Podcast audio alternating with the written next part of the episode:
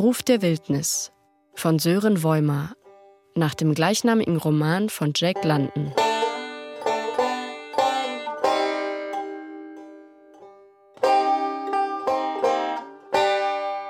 Buck wusste nichts von Erdöl, Kohle, Erz.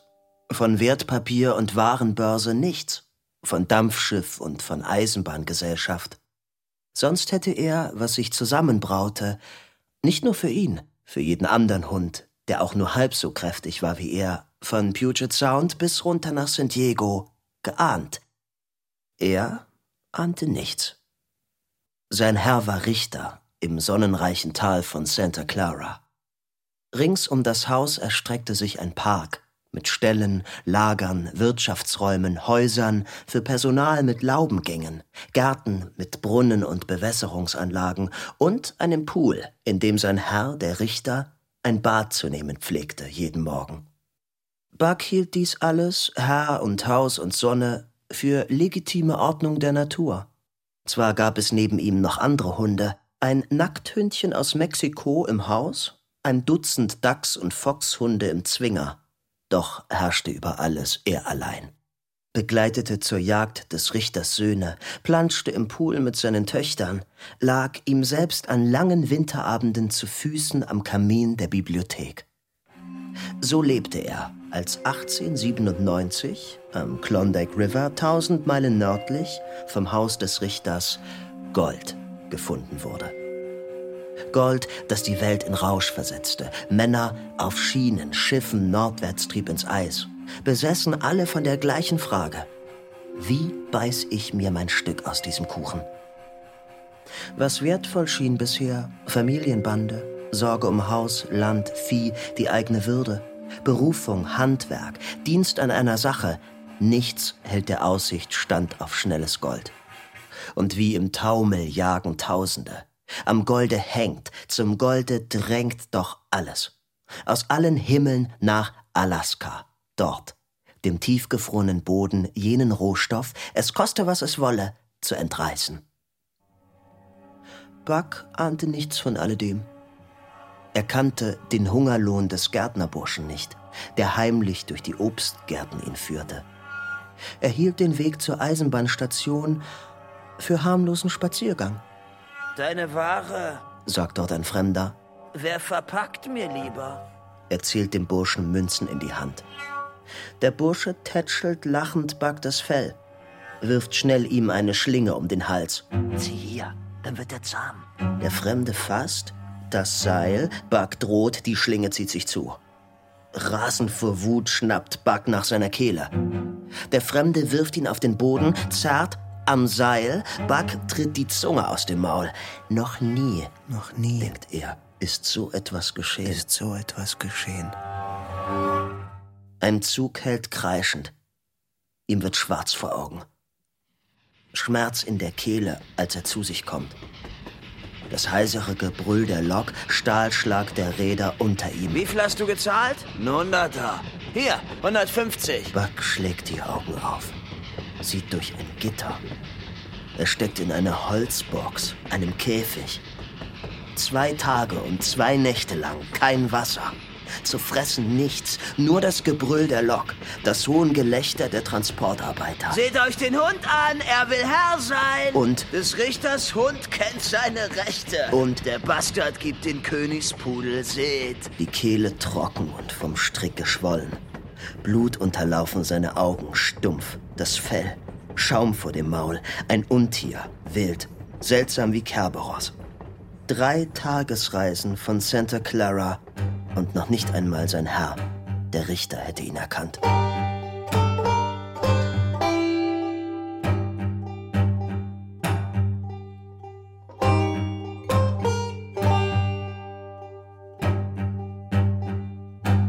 Bist du verrückt, das Vieh da rauszulassen? In einem Hinterhof in Seattle bricht ein Kerl mit Axt die Latten aus Bucks Kiste.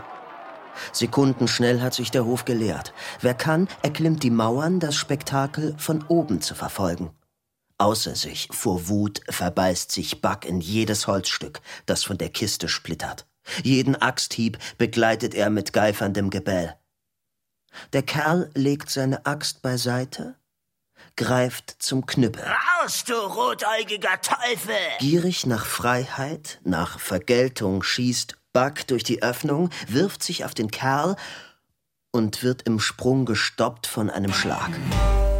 Die Zähne krachen schmerzhaft ineinander. Er überschlägt sich, landet auf dem Rücken. Er weiß nicht, was das war, woher es kam. Mit Jaulen, halb ein Bellen, halb ein Schreien kommt er auf seine Pfoten, springt erneut. Und wieder trifft der Schlag ihn. Jetzt begreift er, es ist der Knüppel stärker als die Klugheit. Jedoch sein Hass, ein Dutzend Mal noch greift er an, ein Dutzend Mal trifft ihn der Schlag. Er kann nur noch mit Mühe sich erheben. Blut fließt aus Mund und Ohr. Gelassen tritt der Kerl jetzt vor ihn hin, nimmt Maß, drischt ihm mit Wucht den Knüppel auf die Nase.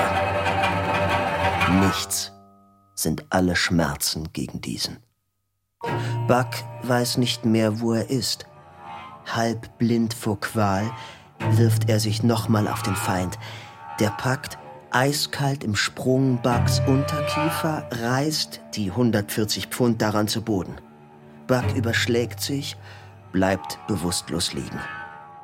Der kann mit Hunden umgehen, ruft ein Mann, begeistert von der Mauer. Armes Hündchen. Schluchzt ein Betrunkener. Behandelt wie ein Mensch. Buck hört Gelächter, Schreie, Klatschen, erkennt den Hinterhof, erinnert sich, kein Tier ist mehr des Menschen Freund.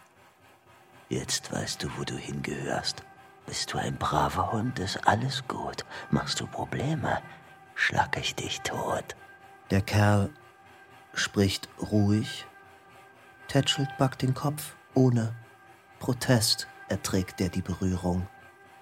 Säuft das Wasser gierig, frisst das rohe Fleisch dem Schinder aus der Hand. Er ist bekehrt.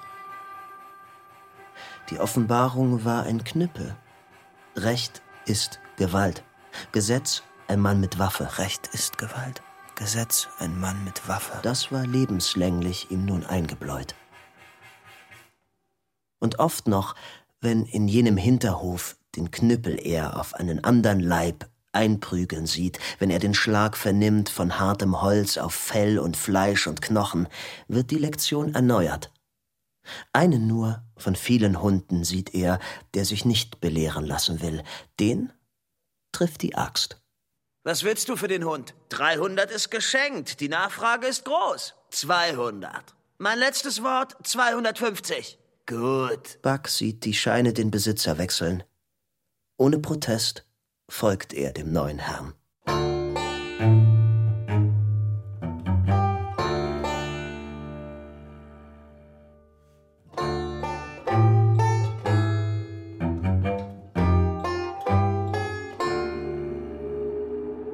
Der Dampfer rollt quer durch Queen Charlotte Sound. Buck kotzt gepfercht aufs Unterdeck vor Angst, dreht er fast durch. Dann wird es ruhiger. Nur das Vibrieren Tag und Nacht der Schraube und fürchterliche Kälte kriecht ins Fell. Kälte. Nach sieben Tagen schweigen die Motoren, sie sind am Ziel. Der erste Schritt an Land, ein Schock. Das Bein versinkt in Weiß. Buck schreckt zurück, knurrt, schüttelt sich, die Männer lachen. Sein erster Schnee. Der erste Tag im Lager, ein Albtraum. Nie zuvor hatte er Hunde so kämpfen sehen. Als Curly, eine Hündin, ins Eis verschleppt wie er, sich ahnungslos einem der Huskies nähert, halb so groß wie sie, reißt der ihr ohne Vorwarnung vom Auge abwärts das Gesicht auf, beißt und springt zurück. Die Kämpfenden umringt sofort ein Dutzend Hunde. Curly stürzt sich auf den Feind, der beißt erneut blitzschnell und springt zurück. Beim nächsten Angriff stößt er die Hündin von den Beinen. Gierig fällt die Meute über Curly her. Buck hört, verblüfft von der Geschwindigkeit des Todes, aus einer Masse Hundeleiber nur den letzten jämmerlichen Schrei. Zu spät mit Schlägen, Tritten, Flüchen kommt ihr Herr, blutig im Schnee, nur noch ein Fetzen Fell. Die Szene brennt sich ein in Bucks Gedächtnis. Schrecklich der Knüppel, doch noch schrecklicher die Zähne der Geprügelten. Gehst du zu Boden einmal, bist du tot. Und noch am ersten Tag im Lager weist die Peitsche ihm pfeifend seinen Platz vor einem Schlitten. Er hat nicht mehr zu sein als Arbeit. Nicht mehr zu sein als Arbeit. Nichts zu fühlen, nichts zu denken, nur zu ziehen. Von allen Eigenschaften, die an ihm man schätzte einst im sonnenreichen Tal, Glücksfall, zählt nur noch eine Kraft. Und jeden Anspruch belohnt die Peitsche. Buck lernt schnell. Oh, das Tier zieht wie der Teufel. Fröhlich lacht sein Herr. Die Nacht ist eisig. Giftig beißt der Wind. Und wütend attackiert von Artgenossen irrt Buck umher zwischen den Menschenzelten, unendlich fern jetzt der Kamin des Richters, der Park, der Pool, die Laubengänge. Buck begreift, der beste Freund des Hundes ist ein Knochen. Mehr als Worte wärmt ein Loch im Schnee, die Ordnung der Natur ein Lager. Und was er einst dafür gehalten hatte, Ausnahmezustand, Glücksfall, unbegreiflich.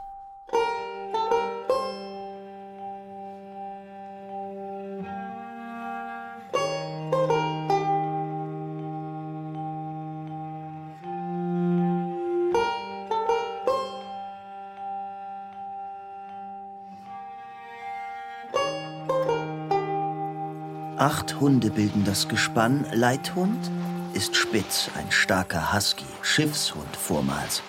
Auf einem Walfänger. Dahinter gehen der einäugige Bill, Pike, Dub, Joe, Dolly. Dann Buck und hinter ihm als Deichselhund läuft Dave, ein übellauniger Kastrat. Die Hunde werfen sich ins Zeug, als sei die Schinderei der Ausdruck ihres Wesens, die Sklavenexistenz ihre Bestimmung. Härter, schneller, mitleidloser. Arbeit ist Lust. Durch Arbeit wirst du erst. Arbeit erhebt dich über die Natur. Besonders spitz der Leithund arbeitet wie ein Besessener, straft jeden Fehltritt der Artgenossen schneller, mitleidloser als jeder Herr. Wenn Buck sich in den Gurken verfängt, fällt Spitz ihn sofort an. Der Trail ist hart. Dai Canyon aufwärts ins Gebirge. Schneewehen, Gletscher, blank gewehter Fels. Dann auf den Chilkat Pass, der furchteinflößend die eisige Trostlosigkeit bewacht.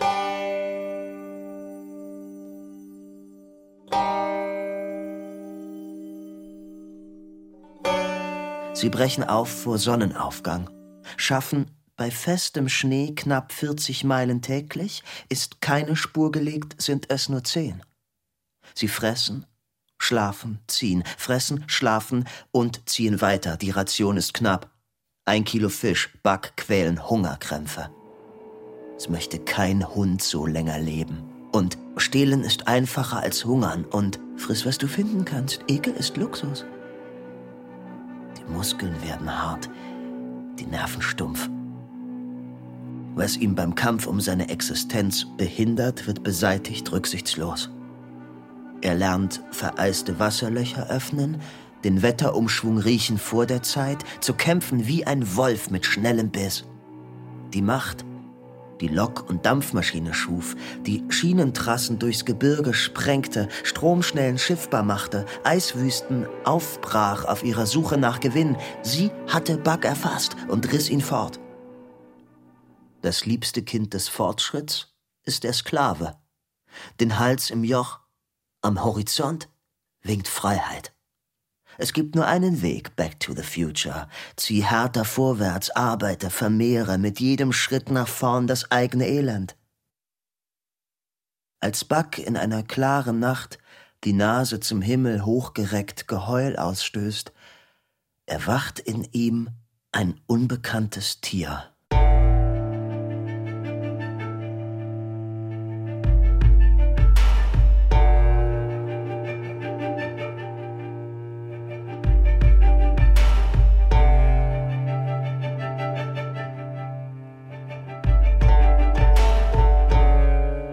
Lake Le Barge geraten sie in Schneesturm.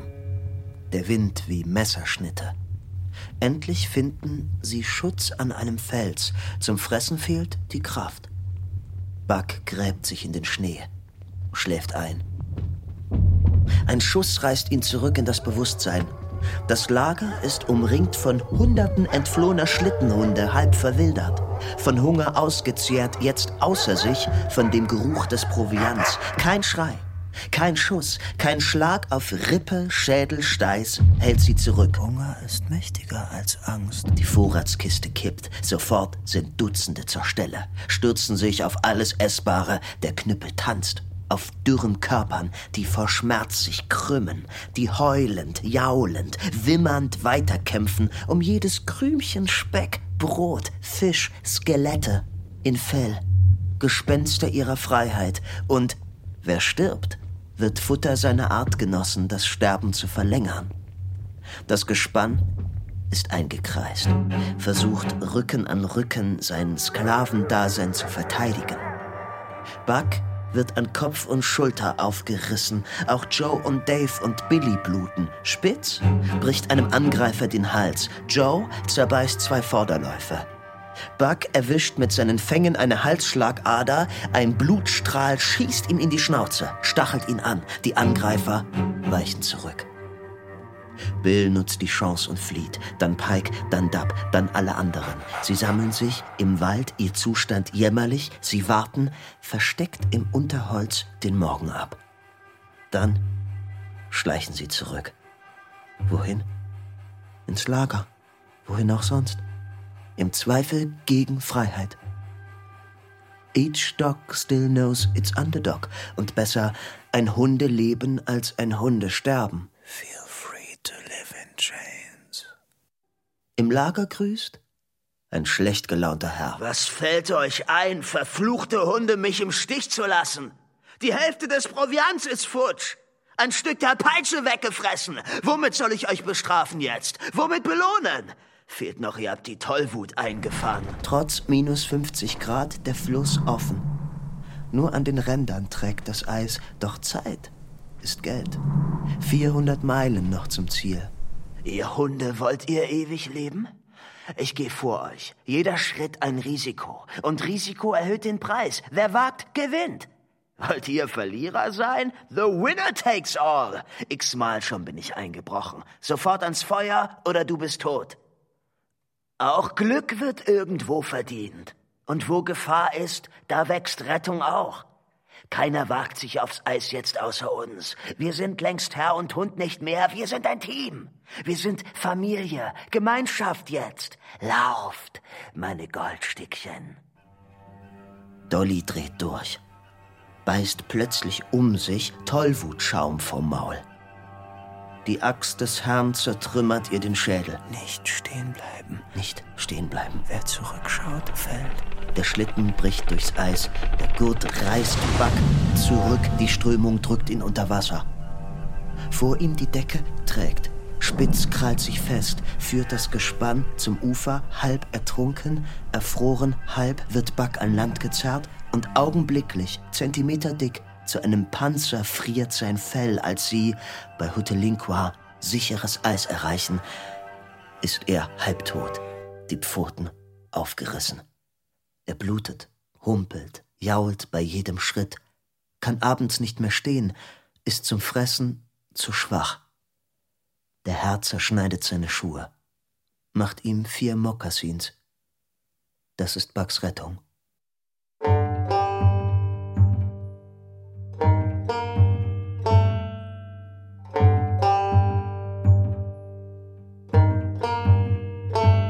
Buck überlebt, wird härter, skrupelloser mit jedem Tag im Eis.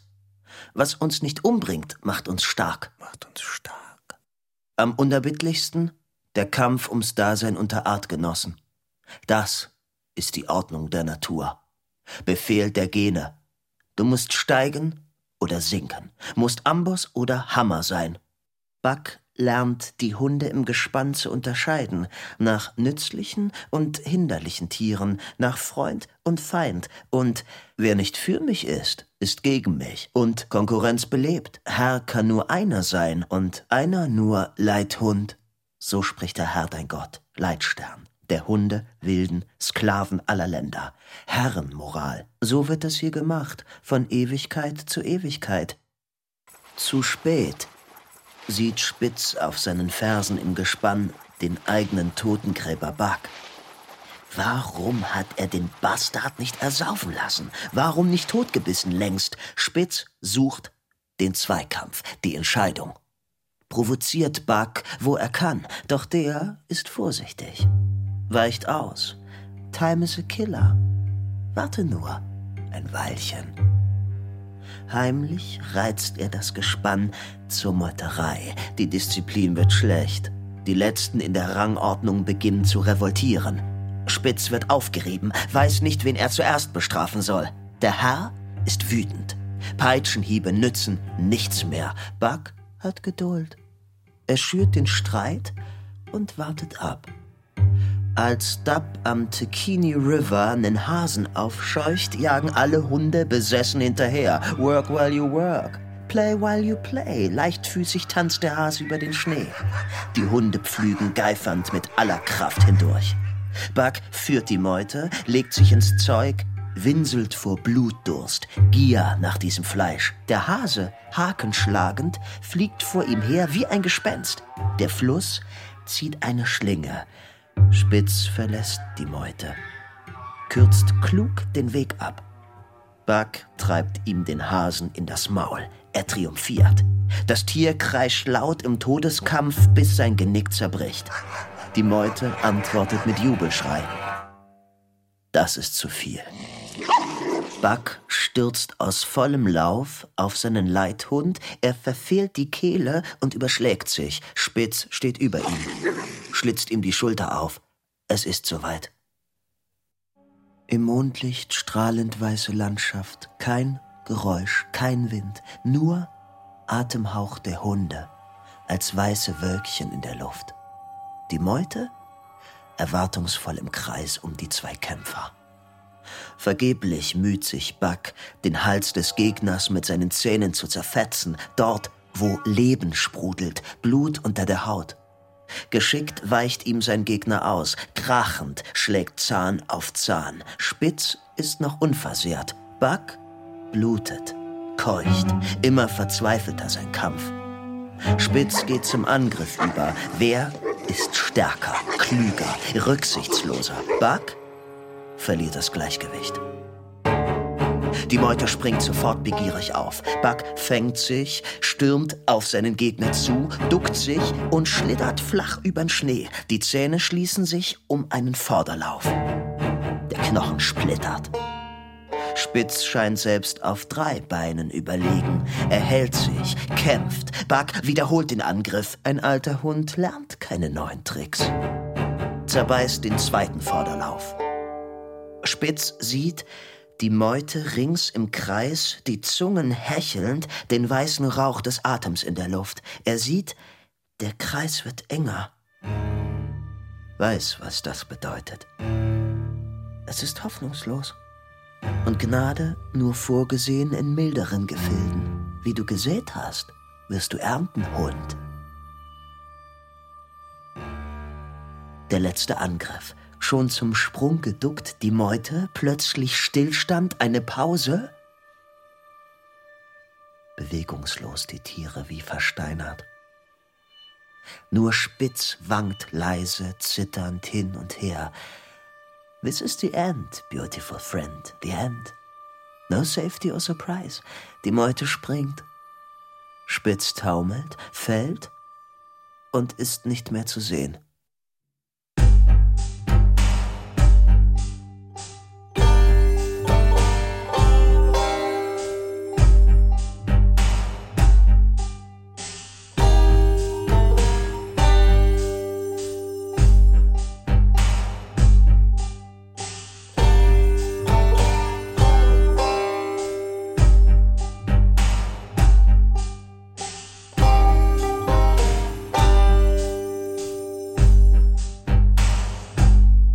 Zwei Tage später kommen sie nach Dawson. Vor kurzem Wildnis noch, jetzt Stadt. Der Rausch ist aus, das Gold verteilt. Den meisten Männern fehlt selbst zur Heimfahrt Geld. Sie sitzen fest. Und täglich kommen mehr.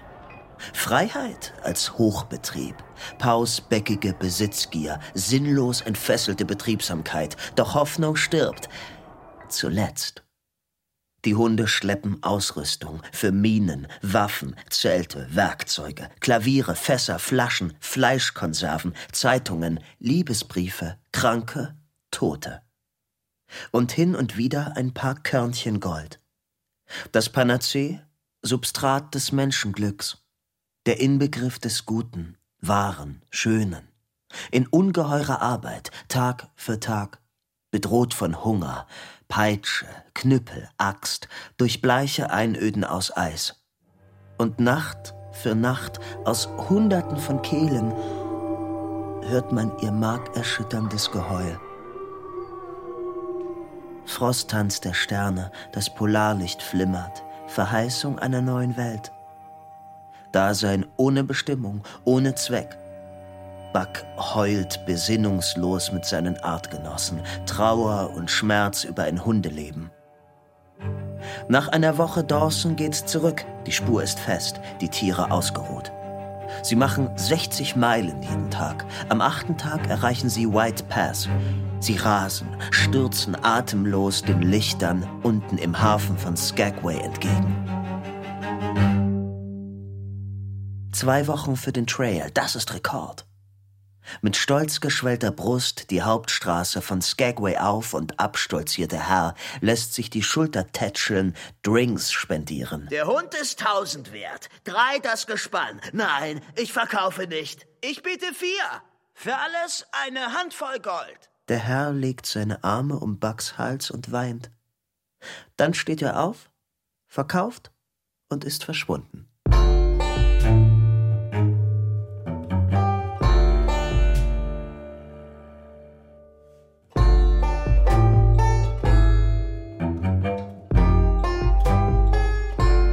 Noch einmal brechen sie nach Dawson auf.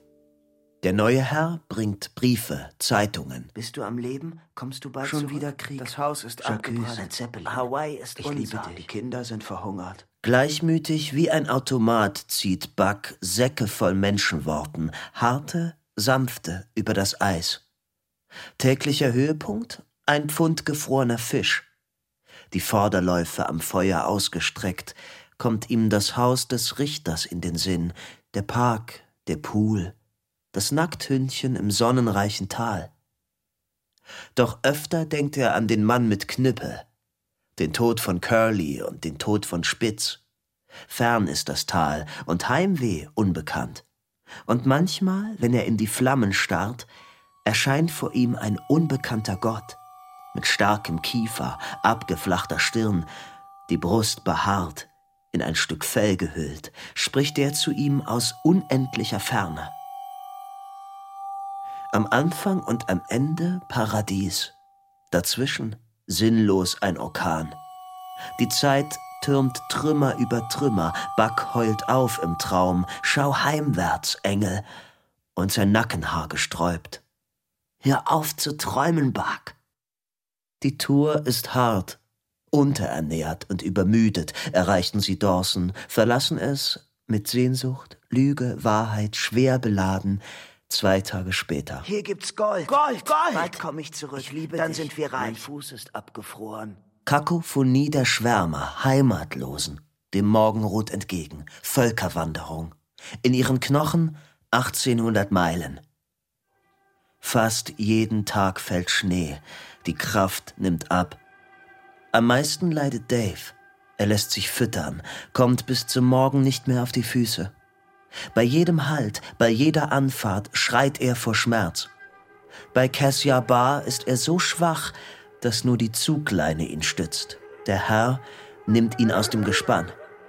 Doch Dave, als ihm die Riemen abgenommen werden, winselt, heult herzzerreißend, als der Schlitten anfährt. Er taumelt durch den Tiefschnee nebenher, bis er zusammenbricht, steht wieder auf. Er wankt mit letzter Kraft an das Geschirr und bettelt darum, eingespannt zu werden. Der Herr ist ratlos, spannt ihn wieder ein. Soll er in seinem Zugseil glücklich sterben? Arbeit macht frei und jedem Tierchen sein Pläsierchen. Dave wird mitgeschleift. Der Schlitten reißt ihm ein Bein ab, lähmt das andere. Doch Dave ist glücklich, arbeiten zu dürfen. Am nächsten Morgen kriecht er ins Geschirr, kommt auf die Beine, stolpert, fällt, stemmt sich nach vorn mit zuckender Bewegung, bleibt, als sich der Schlitten in Bewegung setzt, wimmernd zurück. Ein Schuss lässt ihn verstummen.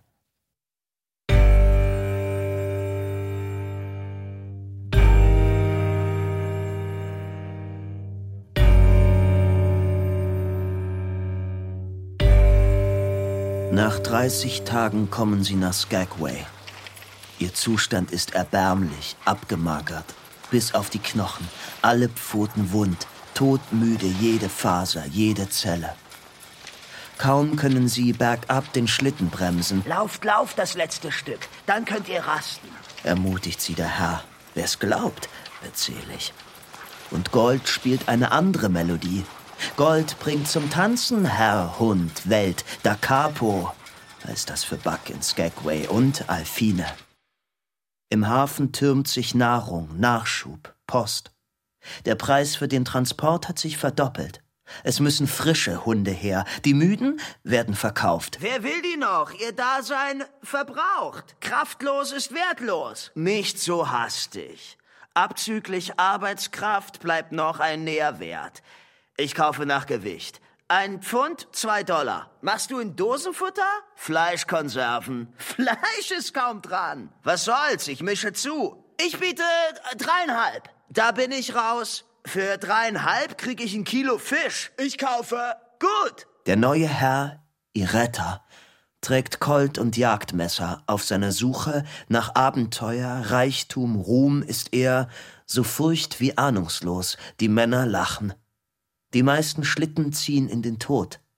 Doch gibt es bessere und schlechtere Führer, und wenn der Schlechter nicht zum Schlachten taugt, trifft ihn das bei. Der Schlitten ist zu voll, zu schlecht bepackt. Wozu brauchst du die Bücher? Wozu ein Zelt? Es wird nicht mehr so kalt. Ich kann nicht leben ohne. Eine Frau ist mit von der Partie. Der Schlitten kippt. Glaubt ihr im Ernst, das bisschen Dosenfutter da vorn zieht euch den Plunder weg? Warum denn nicht? Die Peitsche knallt. Vorwärts! Die Hunde, gerettet vor dem Tod, bestellt zu sterben, werfen sich in den Gurt. Der Schlitten steht. Ihr faulen Viecher, los, euch werd ich's zeigen. Und wieder knallt die Peitsche. Bitte, Herr, das darfst du nicht. Auch Tiere haben Seelen. Wenn wir sie schlagen, bluten sie denn nicht? Verzweifelt hängt die Frau sich an den Arm, der unbarmherzig ausholt mit der Peitsche. Geh weg! Du hast von Hunden keine Ahnung. Die armen Dinger, Herr. Du musst versprechen, sie nicht zu schlagen. Sonst gehe ich nicht mit. Du siehst doch, sie sind faul. Man muss sie schlagen. So ist das jetzt. Geh weg. Die Männer lachen. Die Hunde sind zu schwach, als wie ein Schluck Wasser. Halt's Maul und kümmere dich um dich, schreit jetzt die Frau. Du bist der Hundeführer, Herr. Du machst, was du für richtig hältst und gut. Und wieder trifft ein Peitschenhieb die Hunde.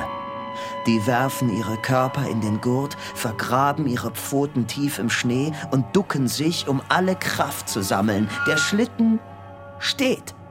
Die Frau legt ihre Arme Buck um den Hals und heult. Du dummes Ding. Wo ich doch bitte, warum ziehst du nicht? Buck ist zu schwach, sich ihrer zu erwehren. Er nimmt ihre Umarmung als ein Teil der neuen jämmerlichen Arbeit. Wieder mischt sich ein Fremder ein. Wenn ihr die Kufen nicht losreißt, kommt ihr gar nicht von der Stelle. Verbissen schweigend folgt der Herr dem Rat. Der Schlitten setzt sich mühsam in Bewegung. Er ruckelt, schwankt und kippt. Buck hält nicht an. Halt! schreit der Herr. Halt! schreit die Frau. Buck läuft so schnell er kann, voller Verzweiflung, voll Hass auf diesen Herrn. Die ganze Ladung wird auf dem Weg verteilt. Der Schlitten hüpft. Nach hundert Metern erst fängt man die Hunde. Halb so viel Ladung, doppelt so viel Tiere, wenn ihr nach draußen kommen wollt. Das Zeug, das Zelt, die Bücher, die Konservenbüchsen, Decken genug für ein Hotel, muss weg.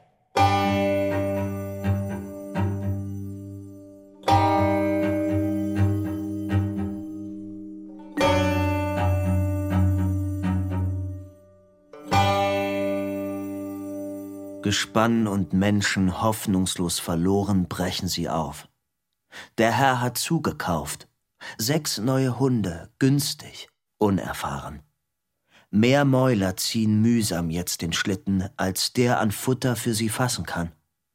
Kaum zwanzig Meilen schaffen sie pro Tag, die alten Hunde matt, ohne Vertrauen, die neuen voller Angst. Der Herr weiß Rat. Die Tiere sind zu schwach. Sie müssen fressen. Verdopplung der Ration. Ein Viertel Strecke geschafft. Das Futter knapp. Der Herr weiß Rat. Das Tagespensum muss verlängert werden und die Ration gekürzt. Dab stirbt als erster. Sein Schulterblatt beginnt sich zu entzünden. Der Herr erschießt ihn, einer nach dem anderen, verhungern klaglos dann die neuen Hunde. Die Frau will nicht mehr laufen, lässt sich ziehen. Zwei Tage und das halb verhungerte Gespann sinkt in den Schnee. Der Schlitten steht. Die Nerven liegen blank, die Knochen schmerzen. Steig ab, bettelt der Herr. Steig bitte ab. Sie weigert sich. Er weint und fleht und reißt am Ende sie vom Schlitten mit Gewalt. Er prügelt das Gespann verzweifelt vorwärts. Meter um Meter quälen sich die Tiere. Doch an Five Fingers ist das Futter alle. Für seinen Colt von einer alten Squaw bekommt er fünf Pfund Pferdehaut. Mühsam verschlingen sie das knochenharte Zeug. Es liegt als Klumpen Fell in ihren Mägen. Buck taumelt durch das Eis, er zieht, er fällt, wird wieder hochgeprügelt. Seine Muskeln geschrumpft, das Fleisch verschwunden, Rippen, Knochen stechen durch lose Haut, nur mehr sein Herz schlägt unbeirrbar. Bill kommt nicht mehr hoch. Der Colt verkauft. Die Axt fällt auf den Schädel. Buck sieht und weiß, so wird sein Ende sein. Am nächsten Tag ist Joe dran. Jetzt sind sie noch fünf. Rien ne va plus. Ringsum ist Frühling. Die Sonne scheint, nachts zirpen Grillen, schreiend ziehen am Himmel Wildgänse nach Norden.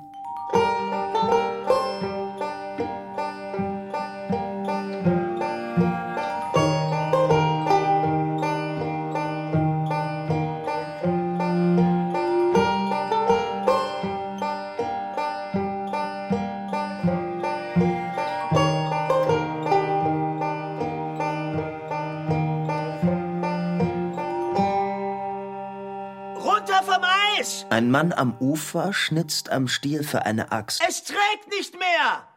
Das hat man uns in Igel schon gesagt. Wir würden es niemals schaffen bis hier rauf. Jetzt sind wir hier. Sie hatten Glück. Wir fahren nach Dawson weiter. Aufstehen, Buck. Idiot! Der Mann am Ufer schüttelt seinen Kopf. Die Peitsche pfeift, Buck rührt sich nicht. Tief schneiden die Hiebe in sein Fell. Unschlüssig steht der Mann am Ufer auf. Was soll denn das? Misch dich nicht ein. Du bringst ihn um. Und wenn? Die Peitsche weg. Weil du es sagst. Der Herr tauscht Peitsche gegen Knüppel. Krachend fallen die Schläge. Buck bleibt liegen. Kann nicht, will nicht zurück aufs Eis. Die Schläge tun kaum weh. Aus großer Ferne hört ihr ihren Aufprall auf seinen Knochen. Ohne Vorwarnung stürzt sich der Mann am Ufer auf den Herrn, wirft ihn zu Boden, kann vor Wut kaum sprechen. Ein Schlag und ich erwürge dich. Was willst du? Das da ist mein Hund. Aus dem Weg. Der Herr fasst nach dem Messer, doch der Axtstiel trifft schon seine Hand. Die Frau schreit auf. Ganz langsam bückt sich der Mann vom Ufer nach dem Messer. Mit einem Hieb trennt er Bucks Riemen durch. Sein Herr ist wütend, doch zum Kampf zu schwach. Nach Dawson, schreit er zitternd. Vorwärts, Hunde! Die Tiere taumeln auf das Eis. Der Schlitten sackt plötzlich hinten ab. Buck hebt den Kopf. Er hört den Schrei der Frau. Das Eis bricht weg. Und Hunde Menschen, Schlitten sind verschwunden. Dankbar leckt Buck dem neuen Herrn die Hand.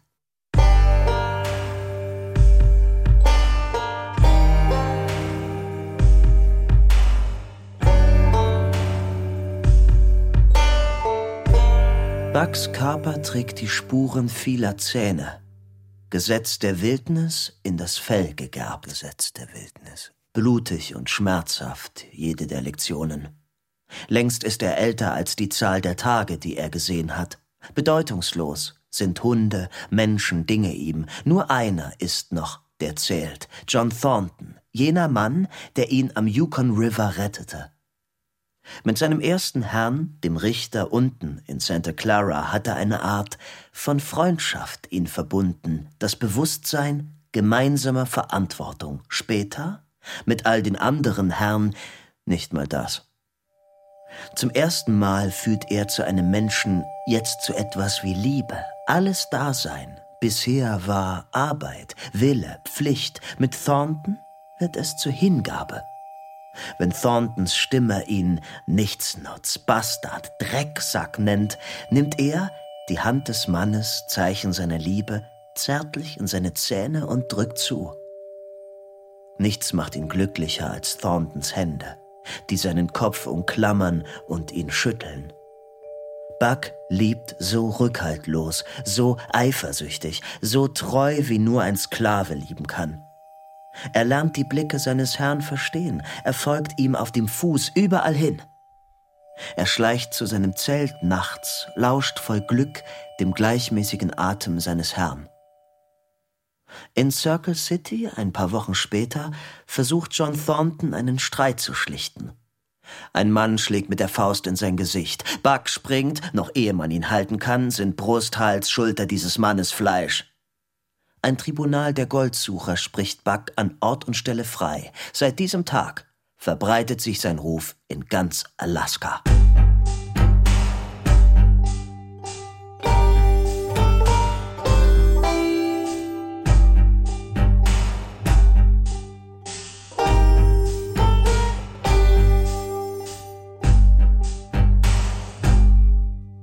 Das Tier ist wild, ist Wolf, ist Raubtier mehr als Hund. Aus ihm spricht noch Natur. Die Liebe der hoffnungslos getäuschten und geprellten zu Ursprung, Schicksal, Kreatur. Ein Tier wie Feingold, unverfälscht. Traum vom Authentischen im Spiegelkabinett.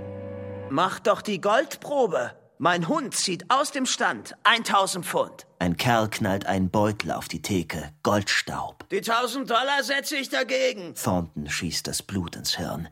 Er schwitzt. 1000 Dollar. Alle Männer am Tresen starren ihn an. Ich hab draußen einen Schlitten stehen mit 20 Säcken Mehl, a 50 Pfund. Der Mann mit Goldstaub grinst. Thornton hört auf zu denken. 1000 Dollar. In Dawson sind die Claims längst abgesteckt und er braucht Geld für eine Ausrüstung, um tiefer einzudringen. Wildnis. Dort heißt es, gibt's noch Gold. 1000 Dollar. Die Blicke in der Kneipe schadenfroh, erwartungsvoll. Kannst du mir 1000 leihen? Mir fehlt das Geld, um gegen ihn zu setzen. Die Kneipe leert sich. Alles drängt nach draußen, das Schauspiel anzusehen. An hundert Kerle in Pelzen, Mützen, Fäustlingen umlagern den Schlitten. 2 zu 1 gegen den Köter. Der Schlitten steht seit Stunden. Seine Kufen sind festgefroren. Erst lösen. Nein, die Wette gilt aus dem Stand. Das schafft er nie. Er muss. Die Quoten steigen. Drei, fünf, zehn zu eins. Keiner hier glaubt jetzt noch, auch Thornton nicht, Buck könne diese Riesenladung ziehen. Bei 10 zu 1 lege ich noch 1000 drauf. 2000. schreit der Mann mit Goldstaub heiser. Und Thornton hält im Rausch dagegen. Buck wird eingespannt. Die Männer fachmännisch befühlen seine Muskeln, staunen, zweifeln. Ich biete Ihnen, Sir, 800 Dollar. Sofort noch vor der Wette für das Tier. Thornton lehnt ab. Zur Seite. Platz da. Plötzlich verstummt die Menge. Thornton greift Bucks Kopf. Wenn du mich liebst, du Bastard, zieh. Buck jault und fasst mit seinen Zähnen Thorntons Hand. Jetzt zieh. Buck wirft sich in den Gurt. Zuerst nach rechts. Der Schlitten zittert kurz, das Eis unter den Kufen knistert. schreit Thornton. Und Buck wirft sich nach links. Es knackt der Schlitten, rutscht millimeterweit nach vorn. Die Männer halten den Atem an. Thornton schreit. Marsch! Den Kopf nach vorn gestreckt, die Brust am Boden, die Krallen in den Schnee verkeilt, zerrt Buck am Gurt und zitternd schwankend ruckt der Schlitten. Einen Zentimeter vor, dann zwei. Er kommt in Fahrt. Die Männer keuchen. Thornton schreit. Buck kommt zur Ziellinie. Jubel. Gebrüll. Umarmungen. Seht euch den Köter an. Was für ein Vieh! Thornton kniet neben Buck. Du Bastard. Tausend, Sir, für Ihren Hund. 1200! 1500! Ich verkaufe nur Anteile an meinem Unternehmen.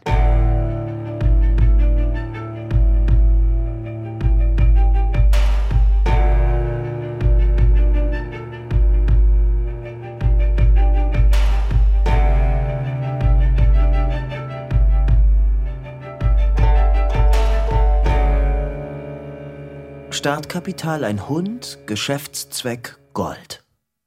Thornton kauft Hunde, Waffen, Ausrüstung und bricht nach Osten auf, den Yukon hoch, den Stuart dann bis rauf zur Quelle. Mein Gewehr, eine Handvoll Salz und ich bin frei. Er zieht umher, brennt Löcher in den Kies, wäscht Pfannen aus, siebt Erde, findet nichts. Dann überschreitet er die Wasserscheide, die eisig nackten Bergrücken im Osten, steigt drüben wieder ab. Im Herbst erreicht er ein traurig totes Sumpfgebiet, das Wildgeflügel ist längst fort, die Wellen klatschen an kahle Ufer. Er entdeckt den Rest einer Behausung, Töpfe, Pfannen, Siebe, ein uraltes Gewehr auf Gold. Kein Hinweis. Der Winter kommt. Buck hungert. Sie ziehen weiter. Im Frühjahr dann in einem breiten Tal, wie Butter auf dem Boden einer Pfanne, leuchtete im Fluss auf einer Sandbank Gold. Thornton fällt auf die Knie, schluchzt vor Glück. Ich hab's geschafft. Mein Gott, ich hab's geschafft. Er gräbt, wäscht, siebt besessen Tag für Tag 10.000 Dollar Goldstaub aus dem Sand, näht Ledersäcke, stapelt wie Feuerholz an einer Rückwand seiner Hütte Gold.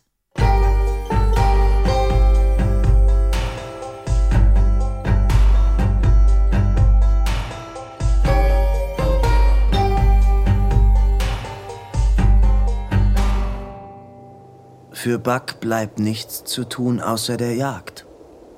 Er lernt sich kriechend anzupirschen, lernt die Windrichtung zu nutzen, jede Deckung, lernt lautlos hinzugleiten wie ein Schatten, der plötzlich auftaucht, tötet und verschwindet.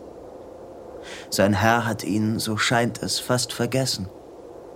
Bucks Liebe, hündisch bodenlos, läuft leer in arktischer Unendlichkeit. Er liegt am Feuer, grübelt, träumt, spürt Sehnsucht, weiß nicht woher, wonach, reckt seinen Kopf zum Himmel, heult und hört Antwort von weit her. Kein Hund, kein Husky. Buck springt auf. Im Dämmerlicht der Mitternachtssonne sieht er im Wald zum ersten Mal die magere Gestalt des Timberwolfs, wildfremd, vertraut zugleich. Das Tier bemerkt ihn, flieht, Buck folgt. Der Wolf knurrt, droht, fletscht seine Zähne. Er hat Angst. Ist abgemagert. Buck, dreimal so schwer, umkreist ihn neugierig. Sie laufen lange durchs fahle Licht arktischer Sommernacht. Dann fasst der Wolf Vertrauen, vorsichtig, beschnuppern sich, umspielen sich die Tiere. Buck folgt dem Wolf, entfernt sich immer weiter vom Lager seines Herrn. Im Morgengrauen erst kehrt er müde, schuldbewusst zurück. Die Unruhe lässt ihn nicht los. Noch weiter, öfter streift er umher, bleibt tagelang dem Lager fern. Im Herbst, an einem Bachlauf, trifft er auf einen Elch. Das Tier, ein Bulle, ist angriffslustig. Aus der Flanke ragen die Federn eines Pfeils. Buck bellt, umtänzelt, leichtfüßig den Koloss, greift scheinbar an von allen Seiten, lässt zum Fressen, Trinken ihm keine Ruhe mehr. Nach einem Tag sinkt tiefer das gewaltige Geweih. Die Schritte werden schwach, die Stöße harmlos. Buck hat Geduld. Am fünften Tag reißt er den Elch zu Boden. Eine Tonne Fleisch besiegt von einem Hund. Buck frisst, schläft, wacht, zwei Tage lang befriedigt bei der Beute. Am siebten Tag kehrt er zurück zum Lager. Er stößt auf eine Spur. Die Nackenhaare stellen sich auf. Er findet einen Hund. Quer durch den Hals ein Pfeil. Auf seinem Bauch kriecht Buck zum Haus. Davor ein zweiter Hund. Gespickt mit Pfeilen wie ein Igel. Stille. Beim Haus sein Herr. Die Kopfhaut abgetrennt. Der Schädel blutig. Offen seine Kehle. Liegt schützend auf den Säcken voller Gold. Alles ist tot. Das Licht wird fahl, die Nacht zieht auf. Buck steht, lauscht, wittert. Fern hört er das langgezogene Geheul. Kein Herr, kein Haus, kein Hund hält ihn zurück. Er folgt dem Ruf, wird, was er niemals war, wird Wolf.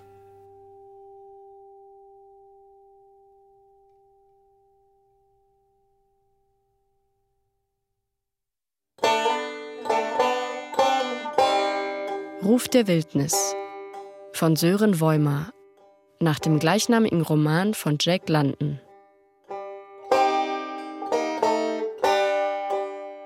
Mit Nico Holonitsch. Komposition Andreas Bick. Violoncello Cosima Gerhardt. Banjo Andreas David. Vibraphon Karl Ivar Refset. Technische Realisation Manuel Gloszewski und Joachim Henning. Regieassistenz Anne Abendroth. Regie Cordula Dickmeis. Produktion Norddeutscher Rundfunk 2018.